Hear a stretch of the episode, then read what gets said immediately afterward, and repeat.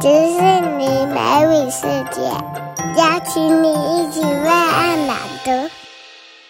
Hi everyone, I'm Cherry. Now I'm going to read you a story from head to toe. Are you ready? Let's go. I'm a penguin and I turn my head. Can you do it? I can do it. I'm a giraffe and I bend my neck. Can you do it? I can do it. I'm a buffalo and I raise my shoulders. Can you do it? I can do it.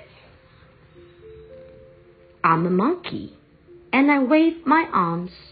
Can you do it? I can do it. I'm a seal and I clap my hands. Can you do it? I can do it. I'm a gorilla and I thump my chest. Can you do it? I can do it. I'm a cat and I arch my back. Can you do it? I can do it. I'm a crocodile and I wiggle my hips. Can you do it? I can do it.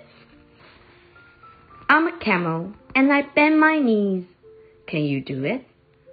I can do it.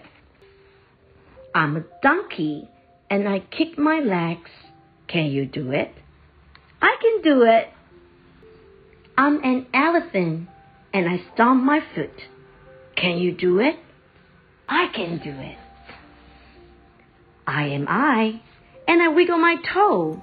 Can you do it? I can do it. I can do it.